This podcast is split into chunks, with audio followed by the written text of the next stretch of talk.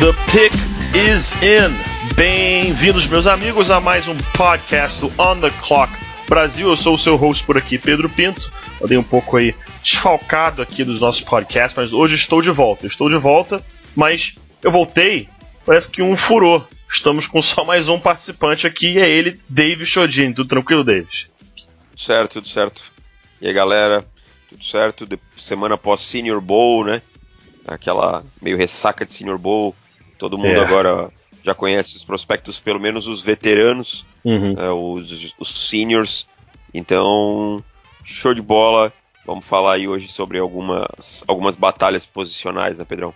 É, exatamente. Infelizmente o Felipe não pôde estar aqui com a gente hoje, está com a rotina bastante enrolada, mas estou eu e o Davis aqui. A gente aproveitou para trazer para vocês é, exatamente isso. Uns debates bem rápidos aqui de alguns jogadores de posição não necessariamente eles estão muito próximos no, no, no board ou têm estilos parecidos, mas são jogadores que levam aí é, um debate bastante interessante. E um que a gente vai começar aqui vai ser a posição de running back.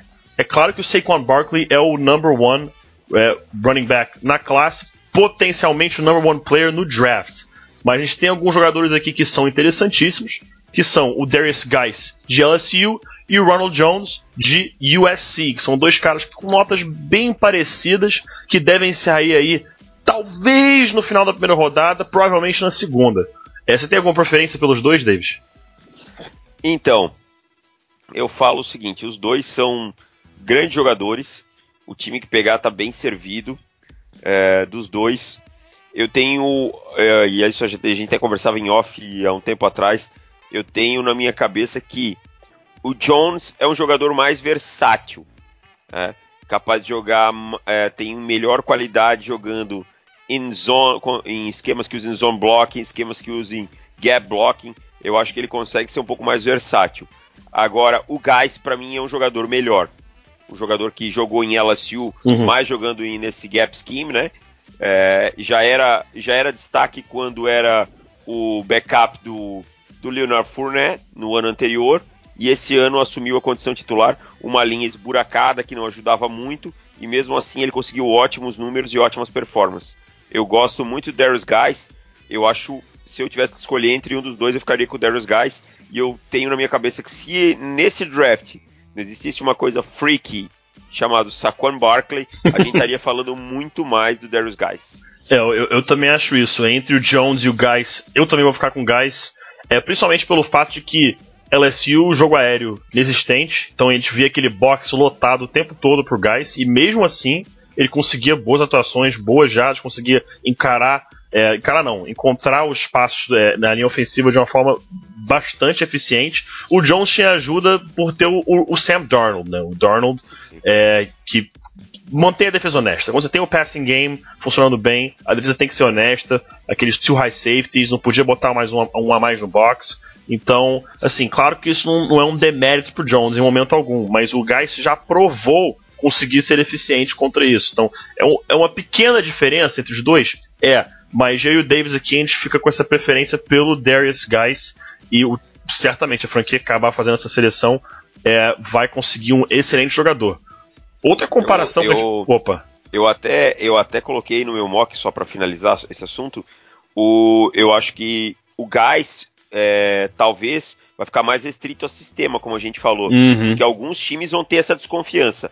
Eu acho que ele tem bastante mobilidade e ele pode jogar sim nos dois sistemas, mas ele ainda não jogou. Agora, o Jones, o time que joga em zone, por exemplo, já consegue enxergar ele tranquilamente. Então talvez ele possa até sair antes que o Guys, tá? Por, por questões de sistema. Os dois vão ficar. Vai ter sempre essa incógnita aí, alguns times de olho nisso daí.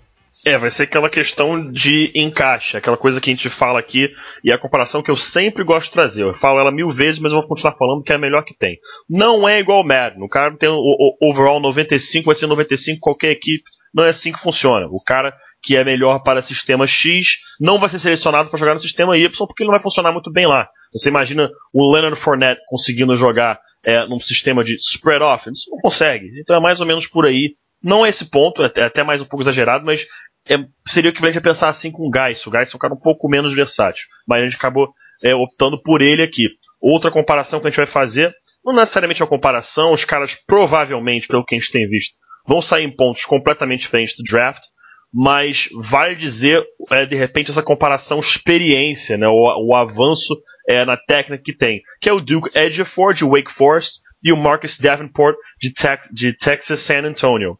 É, o Davenport hoje é previsto para ser um top 10 pick, principalmente pelo potencial que ele tem. E o Edgefor vai subir é, nos boards mais pela experiência que ele tem. Que a gente vê o tape dele, né, Davis? É um cara bastante completo e, e bem avançado tecnicamente para um jogador universitário. Exatamente. E eu vou. Eu sei que muita gente já vai dizer o Davis está louco. Eu, eu iria de Joffre, tá? Do que Joffre para mim é o jogador mais completo. Mas lembrando, mais... o Davis não tá falando que ele escolheria o Edgefor top 5. Ele tá dizendo não. que ele prefere o Edgefor ao Davenport. É. é somente isso. O Edgefor ao Davenport. Para mim, o Davenport não tem nota hoje de jogador de primeiro round. Eu acho que ele tá sendo meio hypado uhum. é, pelo, pelo potencial físico, e isso a gente sabe que acontece muito de scouters Todo se apaixonarem. Todo scouters se apaixonam por tamanho, tá? E o, Ed, uh, e o Davenport é um cara muito grande, braços longos. Não estou dizendo que ele não é bom, pelo contrário. Acho que ele vai ter um teto bem alto, mas acho ele hoje com algumas é, dificuldades, algumas coisas que ele está cru. Por exemplo, a técnica de tackle dele não é tão adequada. Uhum. Ele tem alguns problemas de disciplina tática, contendo edge. Ele muitas vezes ele morde o read option. Isso contra se você pegar aí um Cam Newton, por exemplo, é fatal. Você vai fazer isso contra um Russell Wilson, é fatal.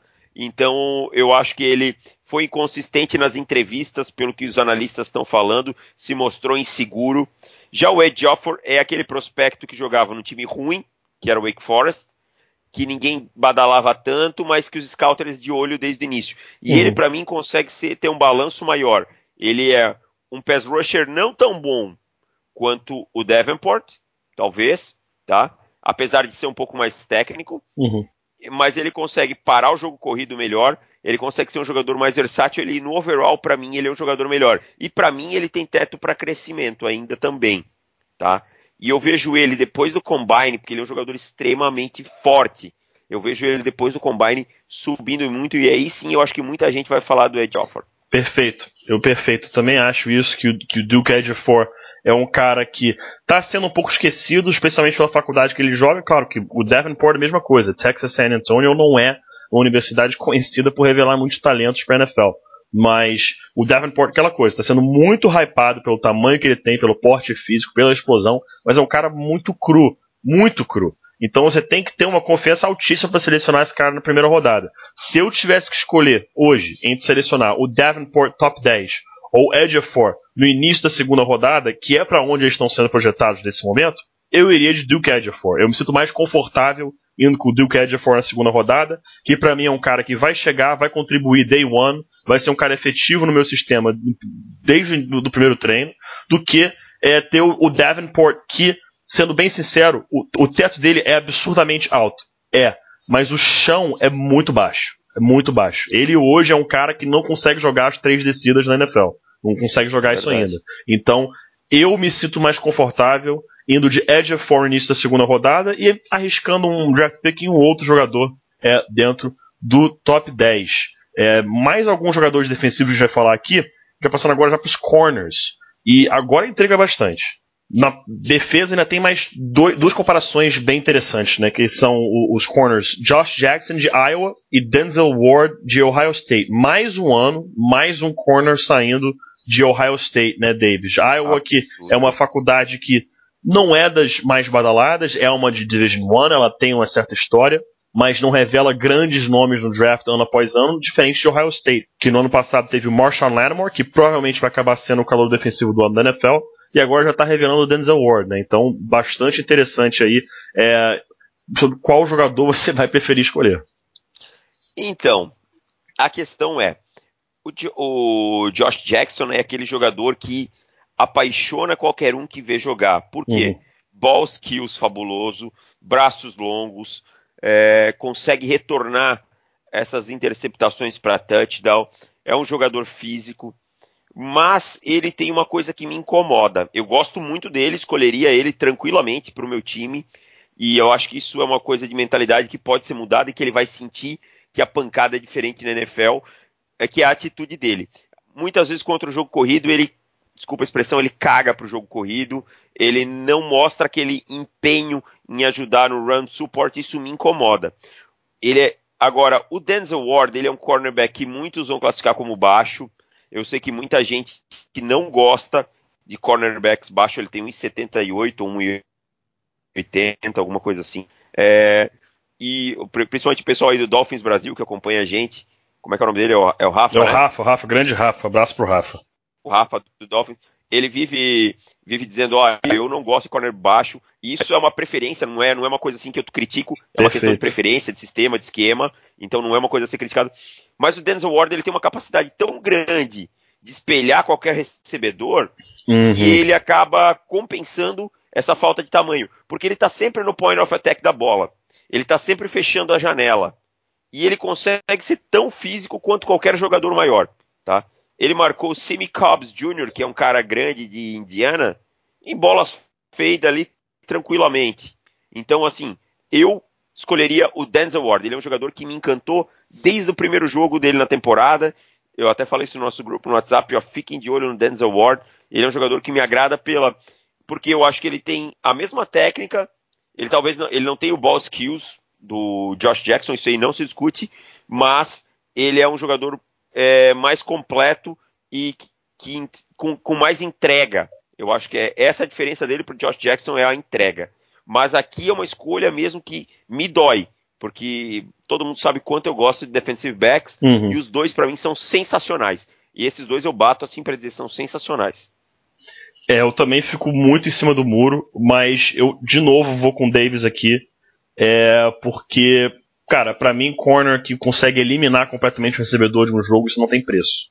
Ele, para mim, ele, eu gosto de corner que cria turnovers, mas eu prefiro um corner que nem apareça na partida. Aquele é, cara exatamente. que vai anular completamente aquele jogador. Vou botar ele no jogador X e esse jogador X simplesmente não vai ser citado na transmissão. Isso para mim é, é, é, mais valioso do que um cara que cria turnovers. Então, para mim, eu vou de Denzel Ward, que hoje é puramente man-to-man, marcando o cara mano a mano sozinho, é o melhor corner do draft. Lembra muito, não, não, não o Denzel Ward, lembra, mas só pra citar, uhum. caras que faziam isso que tu tá falando, né, Pedro, de sumir o cara, é, e eu sempre vou lembrar de um cara que eu tenho muito carinho, que jogou muitos anos no Denver Broncos, todo mundo sabe aqui que eu e o Pedro torcemos pro Denver Broncos. Com certeza. Que é o Chem Bailey. Sim. O Chem Bailey, às vezes você passava três jogos sem ouvir o nome dele.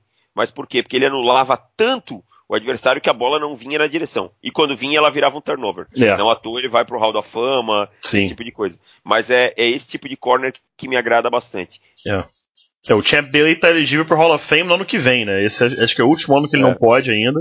No ano que vem ele tá elegível. Então, pro pessoal que, por exemplo, viu o Darrell Rivers no auge, é, não é o mesmo jogador, mas seria o equivalente a, a ver o Champ Bailey. O Champ Bailey era, era isso, era o cara que você botava numa ilha e ele ficava o jogo inteiro naquela ilha anulando o seu melhor recebedor, ele anulava mesmo. Esse, o seu melhor recebedor era esquecido na partida. Era papo de Terrell Owens fechar o jogo com duas recepções para 20 jardas, 17 jardas, 17 é. jardas, ou Marvin Harrison fechar com, com uma para 18. Era nesse nível que o Champ Bailey jogava é, na NFL. Então, realmente, é, é, é, uma coisa importantíssima e rara de se ver hoje um corner que consiga ser é, shut down a esse ponto.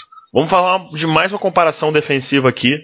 É, para ter esse debate um pouco mais interessante, a gente falou de edge rusher, a gente falou de corner. Vamos falar agora de interior de linha defensiva. E são dois nomes que vêm muito forte para esse draft. É o Maurice Hurst, de Michigan, e Deron Payne, de Alabama. São dois monstros, são gigantescos e eles atrapalham o jogo de todo mundo na NCAA. É uma, é uma coisa impressionante. Absurda, Agora, absurda. essa é uma escolha que na, é muito difícil escolher. É muito difícil escolher qual você, qual você prefere.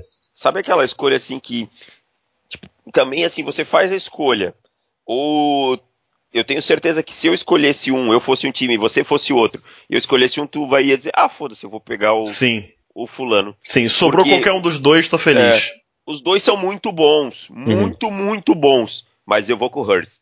Uhum. Eu acho que o Hurst é mais completo no pacote de conseguir pressionar o quarterback, parar o jogo corrido, é, enfrentar double teams. Eu acho que o Hurst tem uma característica, ele joga com leverage absurdo, absurdo. Ele tá sempre jogando, e até por não ser um jogador tão alto também, isso ajuda ele nesse ponto. Ele, ele conseguiu adequar a, a forma dele de jogar, mas ele tá sempre tão baixinho, ele consegue ser consistente o jogo inteiro. Ele jogou sem tanta ajuda ao redor, só aí o Chase Winovich, que, que era o deck, dava um, tinha um pouco mais de pressão, mas o Hurst estava lá, consegue muita penetração no backfield. Então, assim, por um tris, por um fio de cabelo e principalmente pela consistência e pelo leverage, eu vou com Maurice Hurst. O principal, a, única, a principal diferença para mim entre os dois é o leverage. O Payne, em determinados momentos, principalmente em pass rush, às vezes se, acaba ficando um pouquinho alto, mas estou falando assim, coisa de detalhe. Não que ele não seja bom ou algo do tipo, detalhezinho mesmo porque precisava de alguma coisa para diferenciar. Então por isso eu vou com o Hurst. Vou aproveitar a analogia que você usou antes e já que você foi de Hurst, sobrou o Deron Payne pra mim, eu tô super numa boa. Tô tranquilo com o Deron Payne. É. Deron Payne, eu acho que uma coisa que me encanta muito nele é a força de jogo dele, cara. A força de ah, jogo dele é uma coisa simplesmente excepcional. Play strength dele. Cara, não tem ninguém que se for bloquear one-on-one, -on -one, puramente no bull rush, eu não consigo ver ninguém, é na NCAA pelo menos, parando ele. Então, é, eu gosto muito desse tipo de jogador defensivo. Eu também fico completamente em cima do muro. Completamente em cima do muro. É, é, é, é coin toss quase. Mas, usando essa analogia que você fez mais cedo, como você acabou de escolher o Maurice Hurst, sobrou o Deron Payne para mim, eu tô feliz da vida tendo o Deron Payne no meu elenco, feliz da vida. É um cara extremamente é, talentoso e com os dois com teto altíssimo. Podem ser jogadores fantásticos na NFL. Saindo e agora. Eu não me espantaria, Opa. só desculpa, Pedro. Eu não me espantaria se a gente visse os dois saindo dentro de picks de, até a escolha 20. Tá? Também não se surpreenderia, não. não. Eu acho, eu acho que a NFL tem mudado um pouquinho nos últimos anos a visão sobre jogadores de linha defensiva, de interior de linha defensiva, uhum. em que antes eram, eram jogadores que não era, uma, não era tão valorizado. E eu acho que isso tem mudado um pouco nos últimos anos, e como se tem visto classes talentosas, eu acho que não me surpreenderia se eu visse os dois na, na escolha, uhum. até a escolha 20. É o que temos visto, especialmente com essa é, proliferação de, de RPO e tudo mais, que o quarterback ele tem que ficar parado ali fazendo aquela leitura. Se tiver um cara que consegue pressionar pelo meio da linha ofensiva, você mata a jogada inteira. Tá? Então, Exatamente. jogadores como esses, é, o valor deles vai, vai voltar a subir. Esteve em queda durante um tempo, mas eu tô com o Davis nessa. Eu acho que a gente está entrando num período agora que o valor de jogadores como esses vai voltar a subir um pouco. E a gente vai fazer a transição aqui, parar de falar de defesa, falar um pouco de ataque. É, falar de quarterbacks aqui, né? Quarterbacks é o papo que todo mundo quer ouvir, o papo que todo mundo gosta. A gente vai fazer duas comparações. A primeira é a, é a óbvia, é a que todo mundo faz, e é quem você prefere, Josh Rosen ou Sam Darnold. Tá? É, uma, é uma escolha muito difícil, porque você não só é, são sistemas diferentes que eles devem rodar, são jogadores que estão em pontos diferentes em termos de preparo e são jogadores que têm tetos diferentes. Então, assim, eles estão próximos em termos de nota, mas são jogadores completamente diferentes, né, Davis? Completamente diferentes. Eu falo assim, são dois jogadores para mim excelentes. É, eu gosto muito, todo mundo sabe que eu gosto muito do Sam Darnold. Gostava demais já antes da temporada, mas hoje, hoje a minha pick seria Josh Rosen, tá? Por quê? O Rosen chega com menos problemas e menos incertezas. Se por um lado o Rosen tem a personalidade às vezes um pouco controversa, é, fala às vezes algumas bobagens e esse tipo de coisa, eu acho que o, o Rosen se mostrou consistente, se mostrou mostrou uma evolução maior de uma temporada para outra que o Darnold. Mostrou uma capacidade de aprender talvez um pouco mais rápida que o Darnold.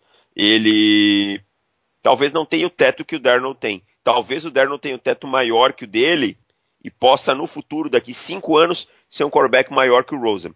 Ser, ó, o Darnold foi escolhido, ele foi bem trabalhado e ele vai ser um cara daqui cinco anos que vai estar lá no top 10 da NFL e talvez o Rosen esteja naquele patamar intermediário ali dos quarterbacks da NFL, no meio da tabela. Mas hoje ele está mais pronto, hoje ele sai com mais consistência, hoje daria para ele no sistema certo colocar ele no dia 1. O Senderno ainda tem algumas incertezas. O processamento do Senderno nessa temporada não foi bom, ele cometeu muitos turnovers e a gente sabe que quarterback que comete turnovers na NFL tem vida curta. Sim. Eu espero que não. Eu até eu sempre falo que o time que draftar o Senderno vai ter como principal desafio o quê? Achar a consistência do Senderno. Fazer com que ele seja consistente. Ele oscila momentos de brilhantismo com momentos de muita burrice. Tá? E ele tem uma mentalidade gunslinger. Ele me lembra em alguns momentos assim o do Brett Favre, o uhum. Matt Stafford. Então, se ele pegar um time que não tem um jogo corrido consistente, ele pode se tornar uma máquina de turnovers no primeiro ano. E isso não é bom. Tá? Então, hoje, hoje, eu iria de Josh Rosen. Mas, para mim, o Sender não tem um teto um pouquinho maior. É, é, esse é o verdadeiro debate. Você prefere um cara que está pronto, que day one você pode botar ele lá, não tem que se preocupar com mecânica, não tem que se preocupar com progressão, tem que só ensinar o playbook para ele e ajudar ele a se desenvolver, porque esse é um cara que ele está no caminho natural para se desenvolver quase que sozinho. Né? Então ele está um, um, cara muito tranquilo, mas é, eu iria de Sam Darnold de novo, hoje de Sam Darnold, amanhã aquela coisa que você falou, hoje está de Josh Rosen, amanhã você pode ir de Darnold, amanhã eu posso ir de Rosen, né? Mas e, no e momento. No, e, Oi. e novamente também é por um fio também. Por tá? um fio, por um fio, por um fio. Eu ia de Darnold porque é, eu acho que o skill set, né, o, o que ele traz para o jogo hoje, tra é, traduz muito bem para o que a NFL está fazendo, né? Quarterbacks um pouco mais atléticos, é, essa mentalidade gunslinger dele. Eu acho que tem muitos erros dele que são voltados à mecânica a base é. um pouco desequilibrada. Aquele é, pé, né? Aquele pé muito para frente, overstride, aí a bola sobe. Então tem, tem, tem é diferente de, por exemplo, é, um quarterback que não tem mecânica nenhuma. Ele tem a mecânica boa, só que são coisas pequenas que às vezes saem do, do que deveria ser, e isso afeta a consistência de um quarterback, afeta principalmente a mira. O processamento mental, acho que ele consegue desenvolver, porque ele tem mostrado isso, diferente do Josh Allen, que tem problemas gravíssimos de processamento mental, é, o Sam Darnold ele falha às vezes, eu acho que é mais pela mentalidade gunslinger dele do que pela própria progressão. Ele pode de repente saber que a progressão tá lá, mas pre-snap identifica alguma coisa que ele quer se aproveitar, e aí e a mecânica bam. falha, acaba errando o passe, são coisas pequenas. E, e assim, né? Uh, eu acho que ele falhou muito contra o Squeeze. Eu vi que ele, ele teve algumas dificuldades de identificar Sim. aquela cobertura que sai, que faz aquele cloud. Ele uhum. sofreu um pouco mas isso bem trabalhado não é uma coisa. Ele não é um atleta burro. Tá? Sim. Pelo perfeito, contrário, ele perfeito. é um jogador inteligente. Perfeito. Ele é um jogador inteligente. Então, assim, eu acho que o Dernold é, é excepcional e vai ter um teto, que nem eu falei, mais alto. Hoje, hoje eu escolheria o Josh Rosen. Eu, general manager, escolheria o Josh Rosen, porque. Davis, penso... general manager do Cleveland Browns, number one overall pick, Josh Rosen. Exatamente, Josh Perfeito. Rosen, porque eu preciso um quarterback para jogar para jogar e que eu que eu que vá resolver o meu problema ou que vá ensinar o playbook que vai me ajudar logo Perfeito. de cara. Talvez o Dernold a gente vai ter que ter um pouquinho mais de paciência, mas em termos de talento eu coloco ele mais talentoso que o Rosen. Perfeito. E para encerrar o nosso debate hoje, esse esse esse debate é muito bom. O pessoal tá esquecendo de um deles, Exatamente. tá tratando como se ele fosse segunda categoria de quarterbacks quando para nós aqui no On The Clock ele tá junto com os outros, tá? E essa comparação é um que já tá lá, Baker Mayfield, com o que o pessoal tá esquecendo, Lamar Jackson. Antes disso, vou falar uma coisa que eu, que, que, que eu postei no Twitter outro dia, que para mim é a coisa mais clara de como as pessoas, muita gente não sabe o que tá falando. Ah, o Lamar Jackson deveria ser wide receiver. Meu amigo, quem fala que o Lamar Jackson deveria ser wide receiver, se o Michael Vick tivesse hoje na NCAA jogando, iam falar a mesma coisa. Porque a NCAA hoje é um outro jogo completamente diferente da época do Michael Vick. Então, Michael Vick antigamente, quando você jogava de quarterback, você jogava de quarterback, porque você fazia 3, 5, 7 step drops, under center. Então, claramente, você era um quarterback. Hoje em dia, a NCAA inteira joga um sistema basicamente em spread, com RPO, que é uma coisa que o Lamar Jackson faz muito bem. E eles aproveitam a agilidade, é, o atleticismo dele, para ele conseguir correr com a bola. E aí muita gente olha para isso e fala assim: ah, não, ele tem que ser wide receiver.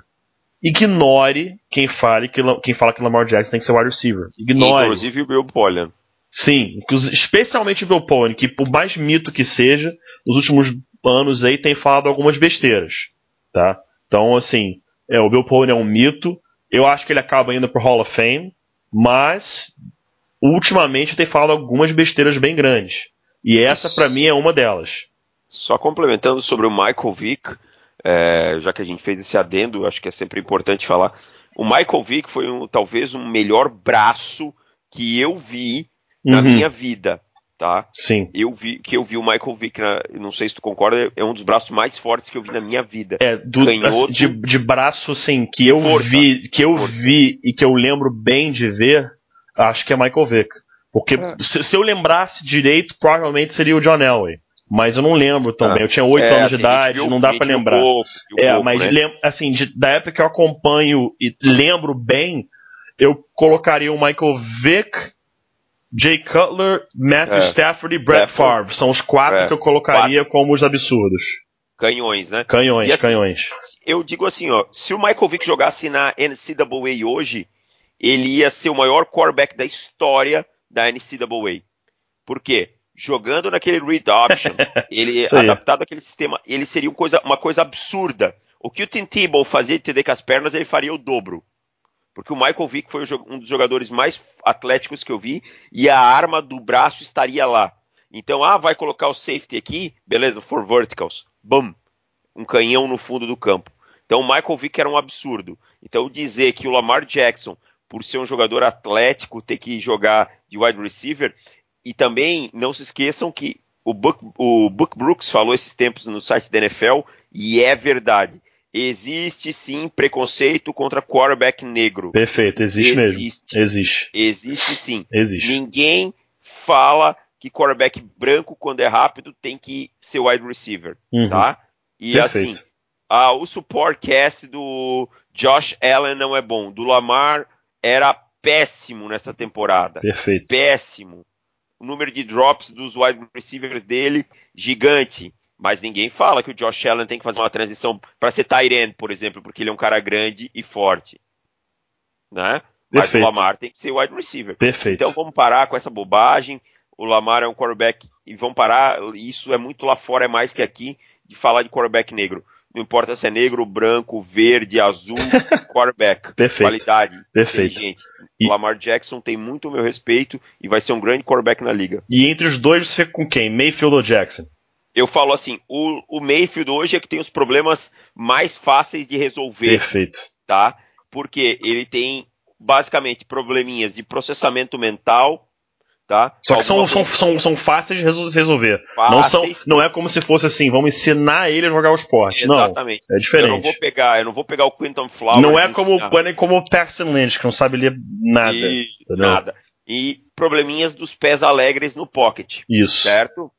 Ah, agora, o Lamar ele tem alguns problemas de accuracy, tá? uhum. tá? principalmente de accuracy. Eu já não vejo ele com os problemas de processamento que muita gente fala do Lamar. Eu não vejo eu isso. Eu também não. Eu vejo muito tá? problema de mecânica com ele, principalmente na base. A base Exatamente. dele tem, tem que ser muito alterada.